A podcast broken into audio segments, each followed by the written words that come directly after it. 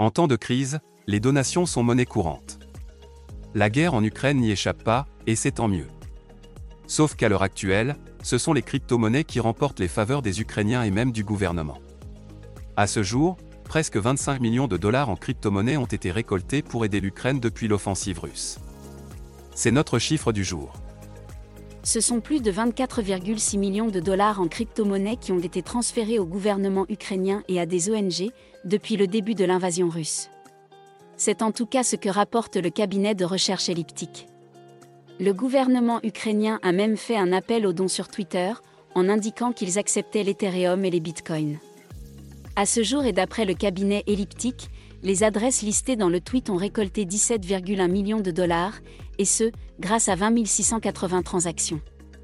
Parmi ces transactions, deux bitcoins ont été offerts par un seul individu, pour un montant d'une valeur environ de 1,7 million de dollars. La vente d'un NFT a également rapporté la coquette somme de 1,86 million de dollars.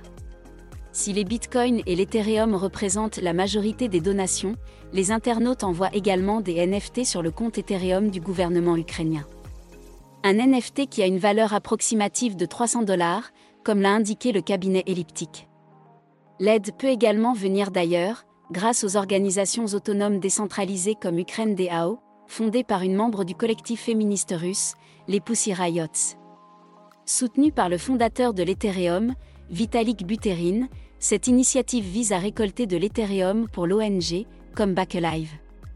Le patron de la plateforme de crypto-monnaie FTX, Sam Bankman-Fried, a de son côté reversé 25 dollars à tous les Ukrainiens inscrits sur sa plateforme. Attention tout de même à ne pas tomber dans les arnaques, de plus en plus nombreuses depuis le début de la guerre. Un site vous permet notamment de vérifier les adresses en Ethereum.